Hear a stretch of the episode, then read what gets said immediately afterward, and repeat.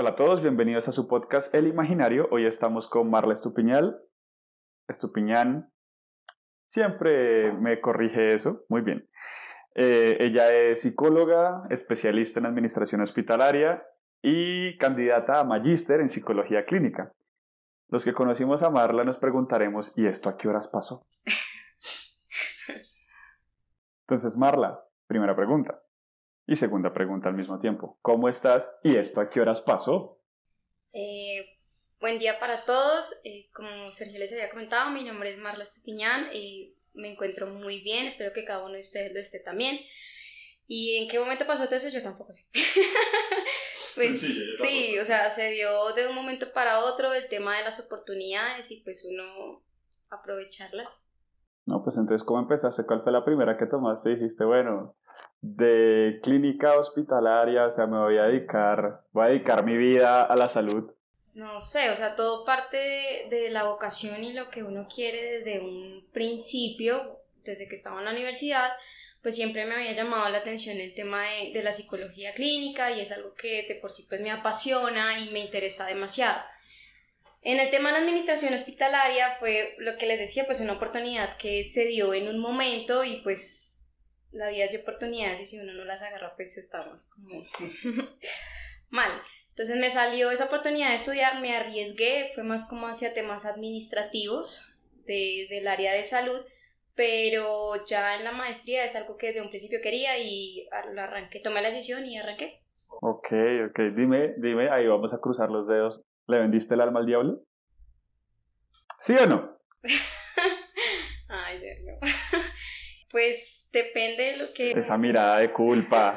mirada de culpa. Depende de lo que se va a vender el alma al diablo. Obviamente en el 2020 hice la especialización y ahorita arranqué con la maestría.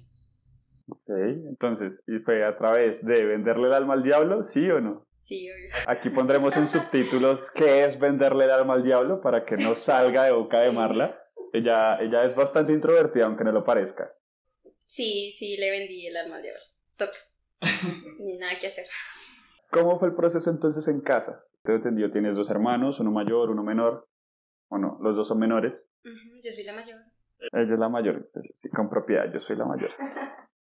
Entonces, ¿cómo es ser como la, la guía de esos hermanos y estar tan ocupada en el estudio? Eh, es muy pesado, es muy pesado porque por ser la hermana mayor pues cargo con un rol, ¿cierto? Eh, unas funciones que por sí pues hacen parte de mí. Pero en temas de estudio, yo me pierdo. o sea, cuando digo estudiar, es estudiar.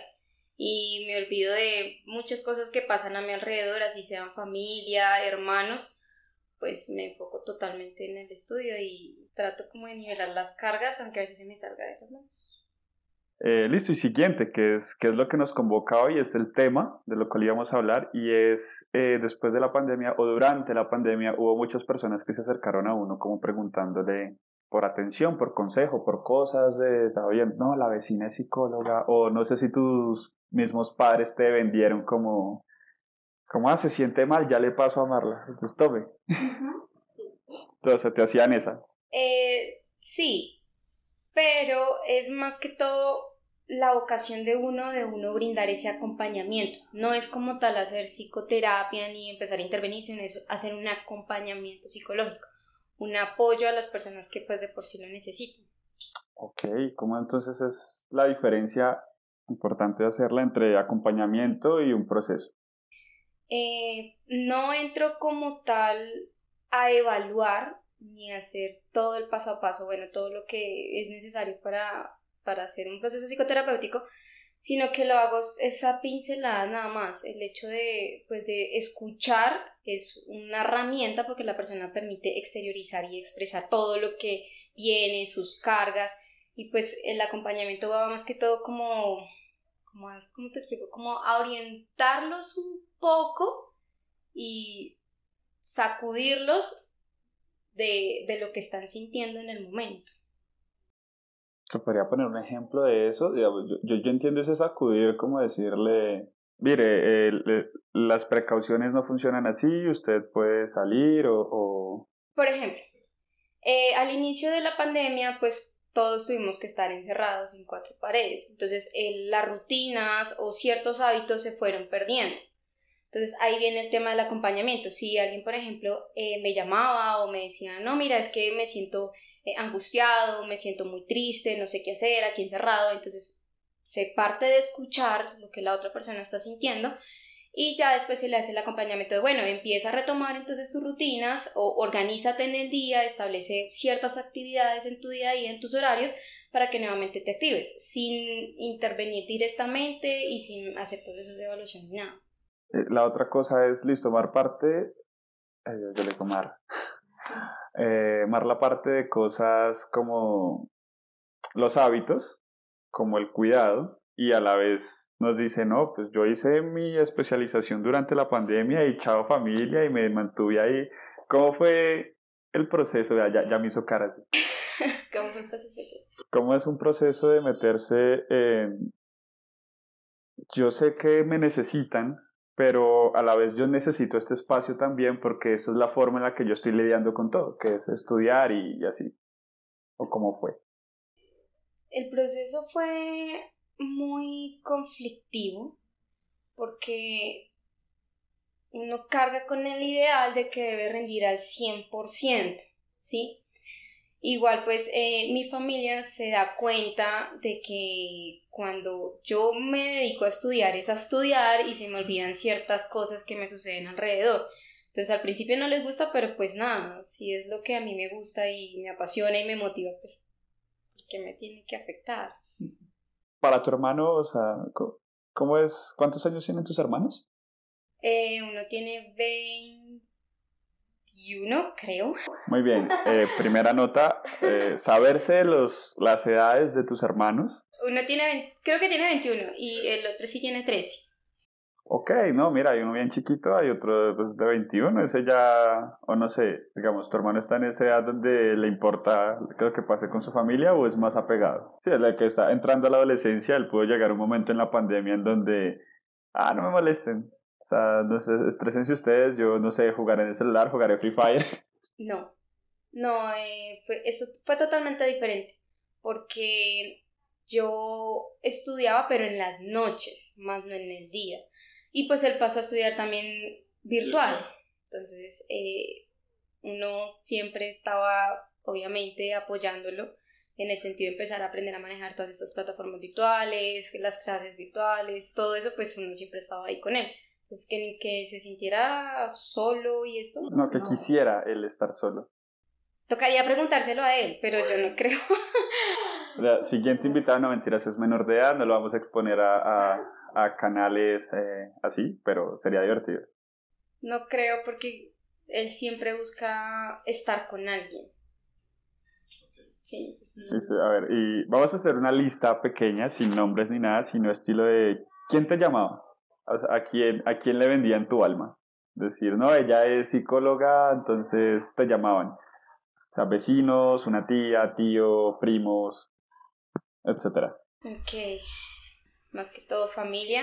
Y vecinos no me llamaban. Yo me enteraba que estaban pasando por un mal momento y oh. yo, sí, o sea, pues los llamaba o trataba como de enviarles un mensajito de texto o algo para que supieran que no estaba solo, sí que uno estaba ahí. Ok, Marla tenía esa vocación, no sé, ese, ese sentido social. Decir, no, todos estamos aquí, cuentas conmigo. Exactamente. Ah, es mejor persona que yo. Obvio. No, es eh, a mis vecinas, es que, digamos en mi caso, yo viví, o vivo eh, rodeada de personas de tercera edad. Todos, todos son personas muy mayores con acompañantes muy pequeños. Digamos, entonces al principio era como, mm, no dejaban entrar a los mercados a menores de edad y tampoco a mayores de edad después de cierta hora, tenían que ir como 7, 8 de la mañana entonces, no sé si te ha pasado, si ya tus padres entran en esa edad, pero ellos van a hacer mercado, pero siempre algo se les olvida. Ah, que no hay papa. Me pasa a mí. sí, a todos nos pasa. A todos nos pasa. No, a mí lo que se me quedó, se quedó, ya eso yo no vuelvo. Pero pues eh, en ese caso yo me tocaba como, ay, Sergio, pasaban a decirme a mí no, porque a ellas ya no la dejaban entrar y a sus hijos o nietos tampoco les dejaban entrar. Entonces, ay, Sergio, fíjese, una vez me tocó una que estaba yo tranquilo, relajado, leyendo mis cosas en casa, eh, o hablando con mi abuela, ya no me acuerdo, y llegó la vecina a pedirme el favor de que le comprara pilas de las, de las D para el calentador de agua porque se le había dañado. Es como, no, bañarme con agua fría, no podría ir por unas pilitas ahí. Yo listo. Y mm, seguramente las, a ti te tocó, a las personas que escuchan, que eran unas filas eternas para cualquier negocio. Pero no, hice, hice amigos en la fila. Hice una vez una chica. Eh, no, y pues nada, no la entrevistas para más. no, sí, tú puedes hacer contrapreguntas, no te ah, preocupes por eso.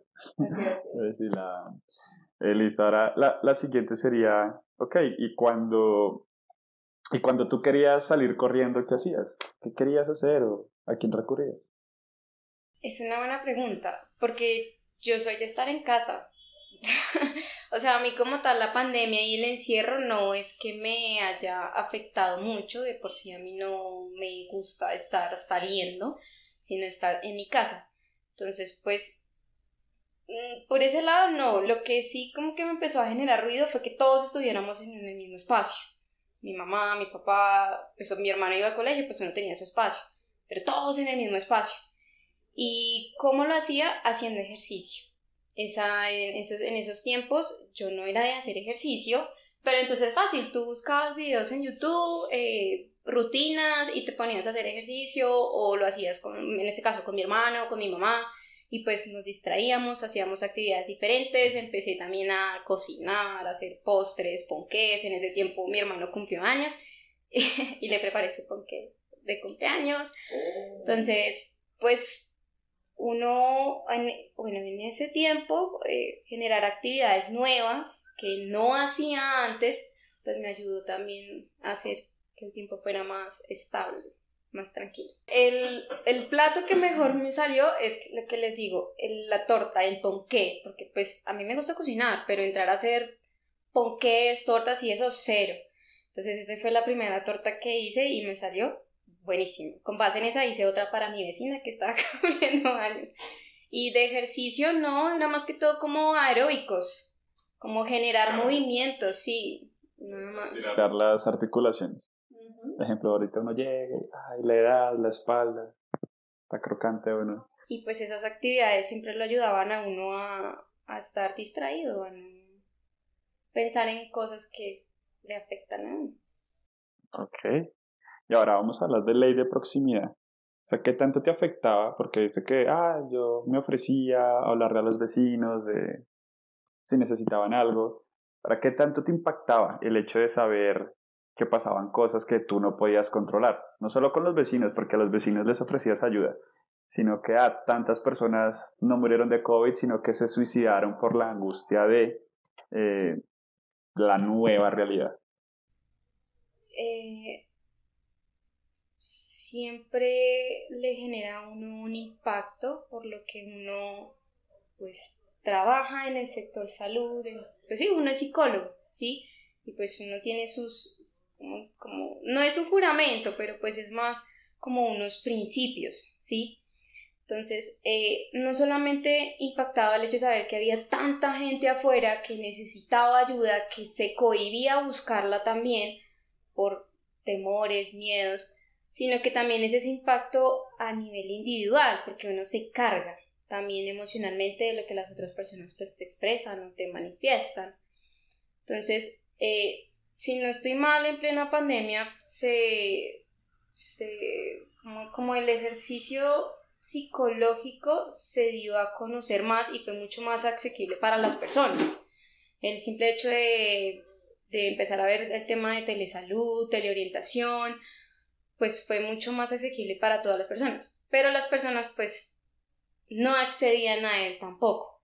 Entonces sí es un poco frustrante y a la misma vez impactante el hecho de, vea, somos muchos profesionales con conocimientos, con bases, que te pueden hacer un acompañamiento, que te pueden orientar, pero pues la persona en su momento con esos miedos y esos temores, pues no se arriesga. Entonces, como puedo ayudarte, pero si tú no te dejas ayudar, no puedo hacerlo tampoco. Entonces, sí es un poco impactante. Ahí suena complicado. A ver, ¿tú crees que cuando pasó la pandemia, bueno, en ese proceso de reactivación donde ya tú puedes salir a la calle, puedes volver al cine, puedes volver a las discotecas, todos esos espacios, la urgencia en salud mental descendió por el hecho de que ya haya una apertura o más bien le estamos poniendo pañitos de agua tibia a la urgencia en salud mental.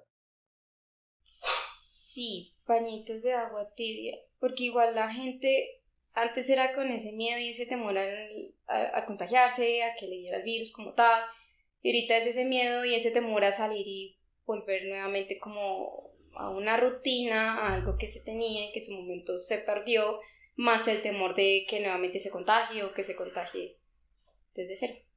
Mm. Ah, ¿Tú crees que la gente le ha perdido como temor al virus? Antes era, no, el COVID, Dios mío, eso, alcohol hasta las bolsas, los zapatos afuera, lavarle las patas al perro, eh, no sé, tantas cosas que pasan. Así tú no hayas salido en todo el día, también lavarte las manos, pero no has salido en todo el día, no importa y se lavan. Era algo compulsivo. Yo, la verdad, no sé, eh, nunca fui como muy proclive a eso. Mi abuela sí se alteró mucho. Yo siempre le decía, de eso no se va a morir. Eh, al menos usted hay mucha gente que pues pasó lo que pasó, yo siempre la molestaba. No, usted nunca, nunca le da nada, pero bueno. ¿Qué crees ahí? eh, sí se perdió el respeto al virus, pero esto no es de todas las personas y es dependiendo también de como de las edades, de las etapas. Porque, por ejemplo, el tema de los adultos mayores, pues ellos sí o sí le tienen todavía respeto al virus. Pero si entramos a los adultos jóvenes como tú y yo, o a los jóvenes como tal... Soy joven.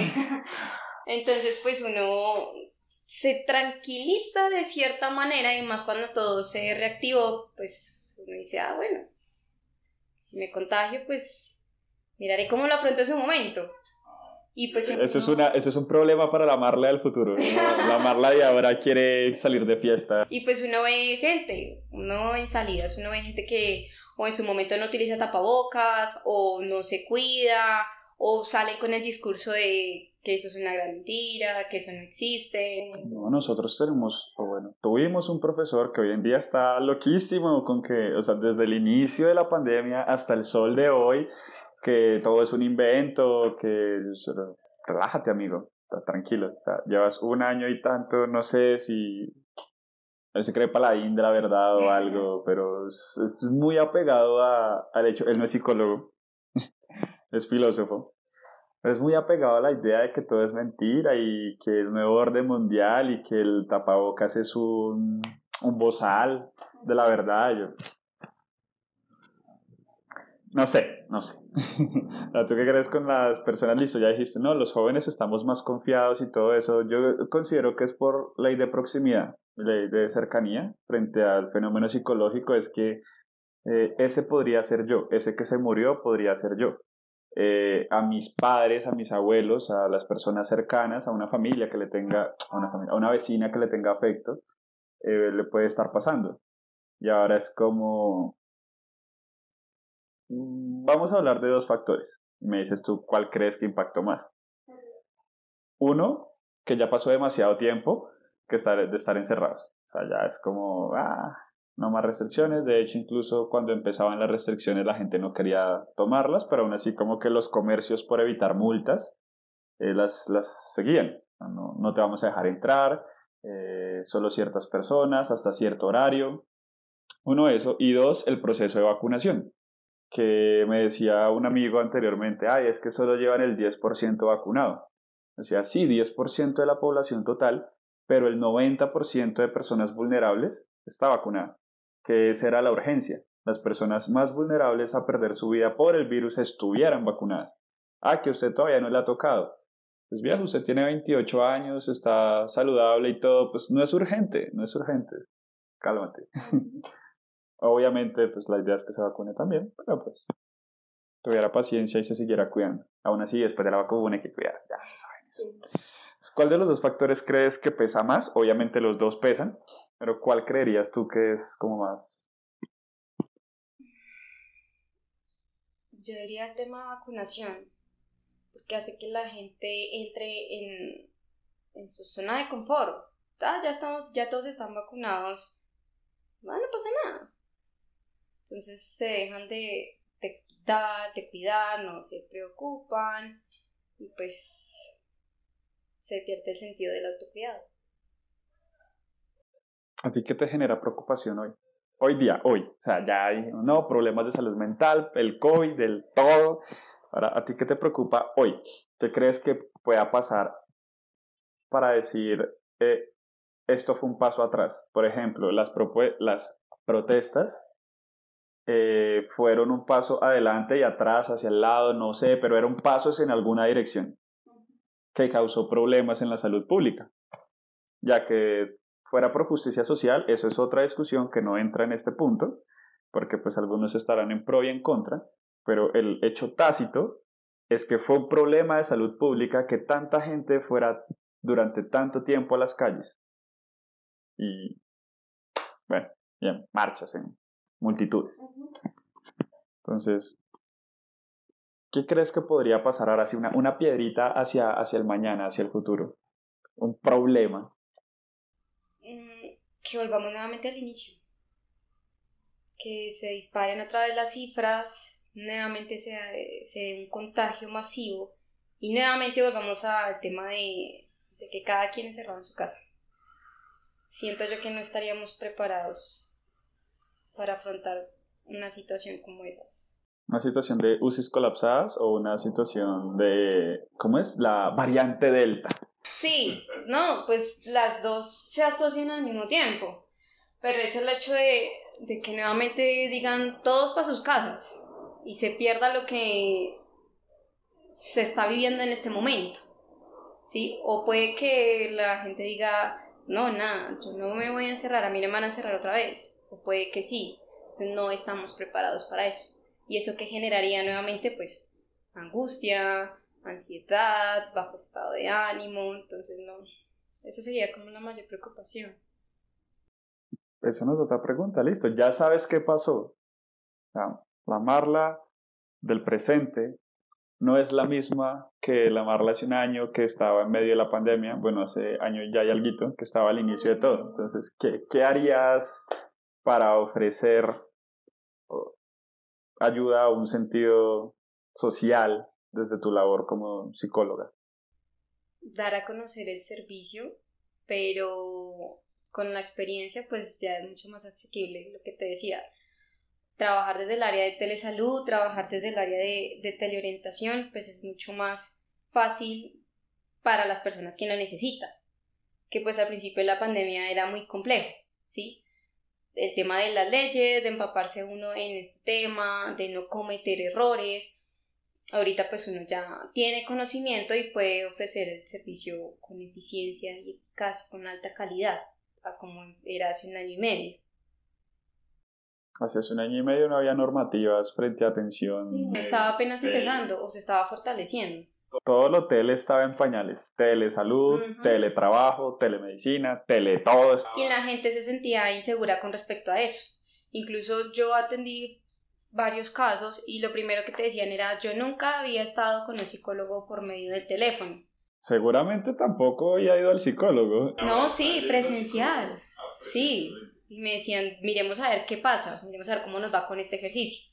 Y ya al final decían, oiga, realmente asistir a psicólogo por esta herramienta es muy práctico para mí y realmente veo que funciona. Entonces, si ya ha pasado un año y medio y ya la gente eh, está empezando a relacionarse con este tema de la telesalud, porque sí o sí nos tocó a todos, entonces, pues si vuelve a suceder en un futuro, sería mucho más práctico el ejercicio. Ok, mira, ahí está. Más practicidad, más experticia, listo. Ahora, ¿cómo prepararías tú a tus allegados, a los familiares? Porque una cosa es estar pendiente de quién pueda necesitar y otra cosa es la preparación. ¿Difícil? ¿Difícil? Pues es que con la familia es mucho más complejo. Ah, de, tu, opinión profesional no es la opinión de la psicóloga, es la opinión de mi hija y mi hija no me va a decir cómo Exactamente. sí. Es más complejo por ese lado. Ok, ok. Entonces, así, esperemos ellos no lo vean. ¿Quién es más difícil de convencer, papá o mamá? Mamá. Mamá. ¿Por alguna razón que nos puedas compartir? No sé, su, su carácter es muy fuerte. Ok, ok. ¿Y papá es más, eh, más llevadero o más respetuoso de la opinión profesional? Más respetuoso de la opinión profesional. Ok, o sea, la, la, que dice, usted es mi hija, a mí no me venga a decir eso. No me meta psicología en la casa. ¿Esto vamos? Sí. Ok, ok, ok. Listo, y ahora, ya vamos, vamos a guiarnos hacia un cierre. Okay. Entonces la idea es, eh, ¿qué tanto viste la espiritualidad en todos esos pacientes? O sea, ¿qué, qué, qué fue lo que más les afectó? No.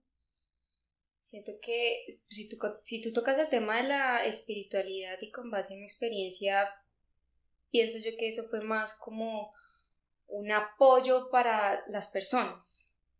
¿sí?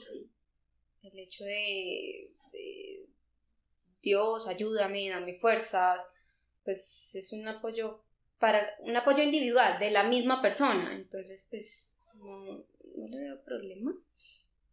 Eh, no, al contrario, listo, dijiste, fue una fortaleza para algunas personas el hecho de, no sé, apoyarse en eso o incluso llegar a reencontrarse con, con eso de, voy a orar por debilidad, por fortaleza, por, por, por, por mi, mi, familia, es lo único que me queda por hacer, las UCIs están llenas, yo no soy médico, yo no soy nada, me queda orar porque se recupere. Es, es lo que tengo, no, no más. Eh, listo, entonces y lo otro es, así a mí me comentaron bastantes casos de relaciones que se perdieron durante eh, la pandemia y otras que empezaron. Ya no puedo estar en la putería. Entonces, para lidiar con mi soledad, lo que hago es eh, entrar en una relación estable con una persona. Eh, sí, sí lo había escuchado. Pienso yo que era más como por el tema de soledad, de encierro uno solo en cuatro paredes, pues acompañado mejor quizás.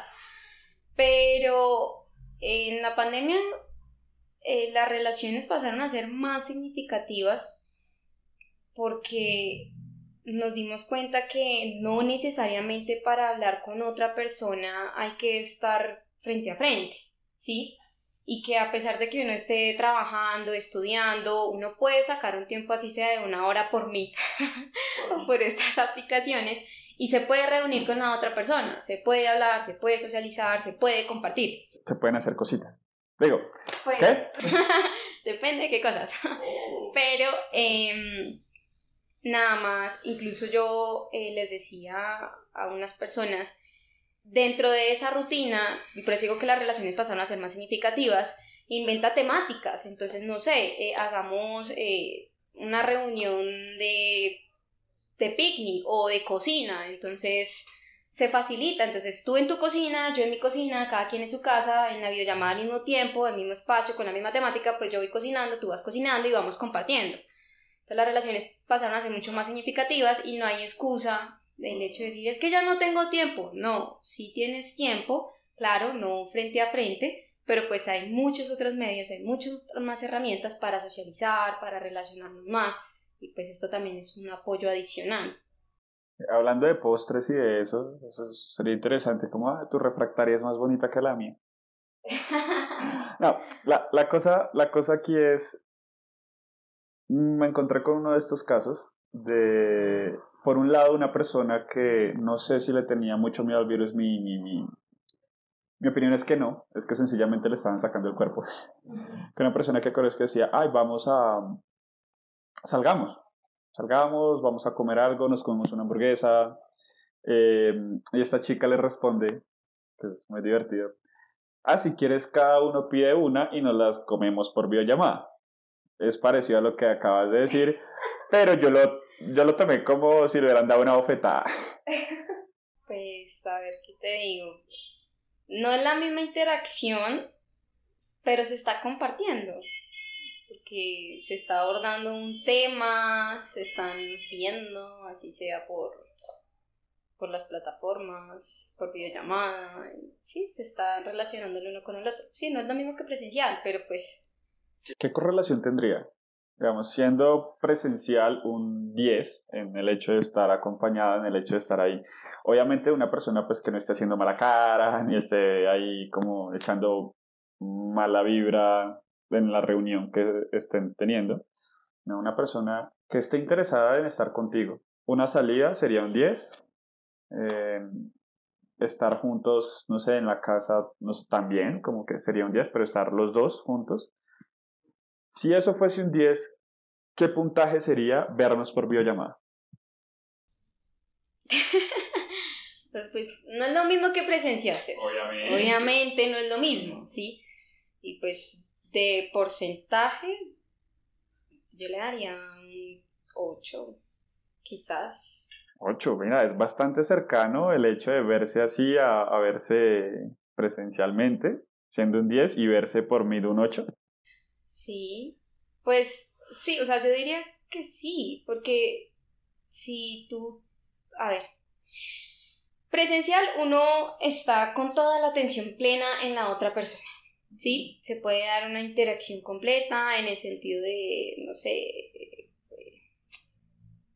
lávense las manos, una acogida de manos, toda esta cuestión de COVID. Obviamente por videollamada no se puede dar contacto como tal, pero si tú tienes un, tu primo por allá en, no sé, Cúcuta, Puerto de Río, y no te puedes ver con él, y gracias a la pandemia nos dimos cuenta que hay muchas otras formas de hablar con esas personas a distancia. ¿Cómo te sentirías tú si hace dos años no te ves con él y por la pandemia caes en cuenta que puedes utilizar estas plataformas? ¿Lo preguntas a mí? Sí, o bueno, pues, No, pues dime, es una pregunta. ¿Cómo me sentiría yo? No soy una persona tan desapegada es como pese a la pandemia, digamos, yo casi nunca hablo con mis padres y pese a la pandemia mmm, seguía pues, prácticamente igual sin hablar con ellos. Eh, lo único que me llamaba de vez en cuando era mi papá, pero también con la misma pregunta que yo te hacía a ti, sobre, ¿te vendieron a tus familiares? Y sí, mi papá me vendía a unas tías, no así muy seguido, pero era como, hacía que yo me pusiera a hablar con un primo, no, yo, pues, ojalá se mueran. Ah. Pues, a ver, o sea, en mi caso, uno se siente alegre porque pues uno antes tenía como ese ideal de que sí o sí teníamos que reunirnos en físico para vernos. Ya no tengo que ir a diciembre. Entonces, ahorita uno dice, ah, no, tú puedes estar a la distancia que estés y nos podemos reunir y nos podemos ver y si pasa un año y nos volvemos a encontrar, pues es muy enriquecedor, ¿sí? Porque pues no es la misma presencial, pero pues sí se permite también como un intercambio de emociones. Ok, suena bien. Creo que debo conectarme más con mis sentimientos. Ojalá les de COVID. No, no es que me caiga mal, sino que pues, siempre fui una persona sola. De hecho, de eso hablaba, venía escuchando a Daniel Goleman frente a inteligencia emocional. Ahí ya, por, por cerrar de decir, la diferencia entre inteligencia técnica e inteligencia emocional, que pues Daniel Goleman hace todo un libro sobre inteligencia emocional y procesos de aprendizaje. Em, ahorita recoge la teoría de Garner, no sé si antes lo hacía, pero al menos ahí estaba hablando sobre, sobre Garner. Eh, uno, no sabía que Daniel Goleman seguía vivo. ¿Y qué cosas? Yo tampoco. Muy bien.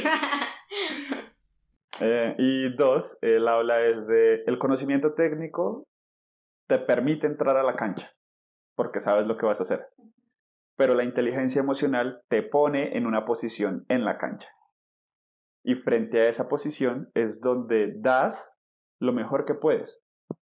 Y asimismo, si tu inteligencia emocional es lo suficientemente buena, los demás miembros que hay en la cancha se van a ver apoyados en ti en mayor o menor medida. No sé, ¿qué piensas ahí de esa idea? Tienen toda la razón. Sí, porque permite una mayor implicación. Y pues yo sé que no te gusta, pero permite una mayor empatía. Ay, esa palabra la voy a vetar del espacio. Le, voy a poner eh, una censura, le voy a poner eh, esta por ser la primera vez que se dice. La voy a dejar el resto de veces, le voy a poner un pito para que nunca se escuche. Maldita palabra. Eh, en un podcast en un futuro explicaré el porqué de, de ese problema con esa palabra. Es terrible. Pero bueno, entonces, ¿listo? Ahora, ya la última cosa sería eh, que recomendaras un libro, una serie, película o lo que sea a las personas. Por eso no, no hagas cara. La primera que se te venga a la mente será suficiente. Libro, serie o película que, no sé, que refleje algo que quieras transmitir. Eh, bueno, ¿qué les recomiendo? Eh, les recomiendo un libro que se llama Momentos Perfectos de Eugenio Kelly, creo. ¿Cómo? Eugen, Eugenia, Eugenia Kelly. Doña Eugenia. Sí, exacto, Momentos Perfectos. De Eugenia O'Kelly. Listo. Entonces, pues, muchísimas gracias eh, por querer estar en ese espacio. Cada entrevista, cada cosa para la gente que los ve en YouTube o, o en Facebook o en Instagram, la haremos en un diferente espacio porque, porque pues puedo. O sea, ya no hay, no hay, otra, no hay otra explicación porque puedo, porque eh, un amigo me ayudó a que esto fuera portable y fácil de instalar. Entonces, nada, cada entrevista será diferente con una persona eh, no diferente siempre. Después volverá a amarla. Ya sabe que es en video porque ahora me regañó. No, No sabía que esto era en video. ya dijo, sí le dije. Entonces, pues nada, Marla, gracias por, por aceptar la invitación y pues espero tenerte en un futuro hablando de cualquier otra cosa, ahí con el diploma de magíster. Espero que no demore. Muy pronto. Eh, gracias a ti por invitarme, gracias a todos por sacar un tiempo y escuchar esto. Y los invito a compartir, a compartir eh, la red social de Homesai, a compartir el canal de YouTube donde van a subir esto, el Instagram y recuerden que aquí estamos para lo que necesiten. Así, véanos ahí en, en, en Instagram y en, y en Twitter como arroba homesite y en Facebook como arroba homepsycho y pues nada, en, en Spotify será El Imaginario. ¿Ok? Vayan al capítulo número uno y se explica por qué se llama El Imaginario. Pues nada. ¿Cómo te sentiste? Bien, ¿Toma chévere? sí, Sí. Sí, aunque falta mirar las cosas que uno dice.